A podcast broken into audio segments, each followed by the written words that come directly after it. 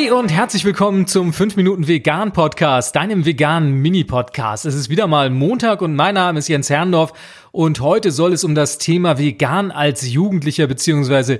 Veganismus in der Pubertät gehen. Anlass dazu ist eine E-Mail, die mir Tobias schrieb. Tobias ist 14 Jahre alt und lebt vegan und fragt, ob vegane Ernährung in der Pubertät schädlich ist, weil es möglicherweise einen Mangel an Nährstoffen geben würde und er als ambitionierter Hobbysportler laut seinen Eltern auch Fleisch- und Milchprodukte bräuchte. Er hat schon ein Blutbild machen lassen bei seiner Hausärztin und da wurde ein leichter Vitamin D und Eisenmangel festgestellt und wie Tobias schreibt, meint er, dass diese Probleme ja nicht nur bei Veganern bestünden, sondern auch bei omnivor bzw. vegetarisch lebenden Menschen. Und dazu hätte er jetzt gerne mal meine Meinung. Ja, lieber Tobias, ich kann dir vollkommen recht geben. Vitamin D und Eisenmangel, das gibt's nicht nur bei vegan lebenden Menschen. Das ist ein weit verbreitetes Phänomen bei uns.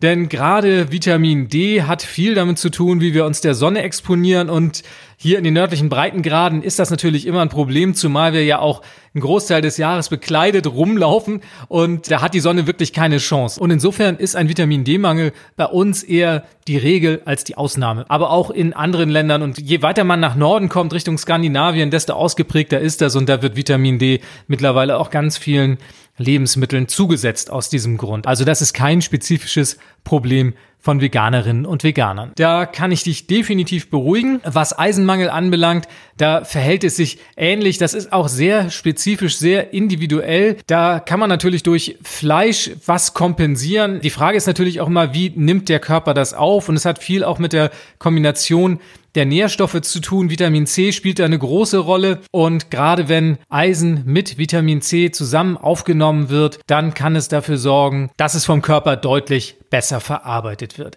Ja, aber kommen wir zur Kernfrage. Ist es problematisch, sich als Jugendlicher, als ein junger Mensch im Wachstum, in der Pubertät vegan zu ernähren? Diese Frage lässt sich natürlich wie so oft nicht pauschal beantworten. Es ist eine ganz individuelle Geschichte und ich muss auch wieder mal darauf hinweisen, dass ich kein Arzt bin und das hast du, Tobias, ja auch schon ganz richtig gemacht, bist bei deiner Hausärztin gewesen und ihr habt als erstes mal ein Blutbild gemacht und das ist die aller, allerbeste Voraussetzung. Da kann man sehen, was deinem Körper möglicherweise in der Vergangenheit gefehlt hat und was ihm aktuell fehlt. Und ein solches Blutbild, das gibt in der einmaligen Situation natürlich keinen so großen Aufschluss. Interessant wird dann der Verlauf. Also insofern kann ich dich nur dazu auffordern, immer wieder dieses Blutbild zu machen und tatsächlich zu beobachten, wie entwickeln sich kritische Werte. Aber das wird deine Ärztin dann auch im Blick haben und insofern kann man da dann nicht so viel falsch machen. Worauf solltest du denn achten als Jugendlicher? Also was wichtig ist, ist Eiweiß. Das muss kein tierisches Eiweiß sein. Es gibt richtig tolle pflanzliche Eiweißquellen, wie beispielsweise Tofu, Hülsenfrüchte, Getreide oder Nüsse. Und damit kannst du deinen Proteinbedarf auch im Wachstum decken.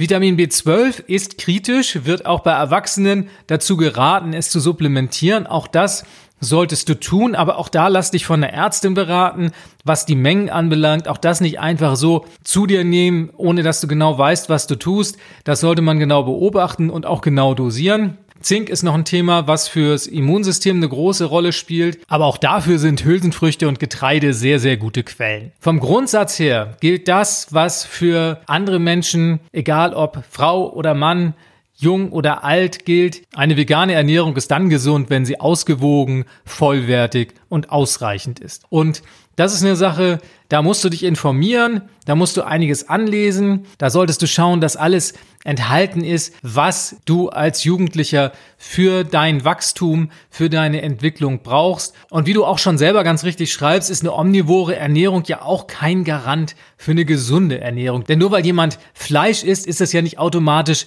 eine gesunde Ernährung. Und auch das hast du ganz richtig erkannt mit wenig Gemüse und ohne Vollkorngetreide, keine Hülsenfrüchte, keine hochwertigen Öle dann ist so eine Ernährung auch tatsächlich nicht viel wert und da bist du dann mit deiner veganen Ernährung mit Sicherheit auf der besseren Seite.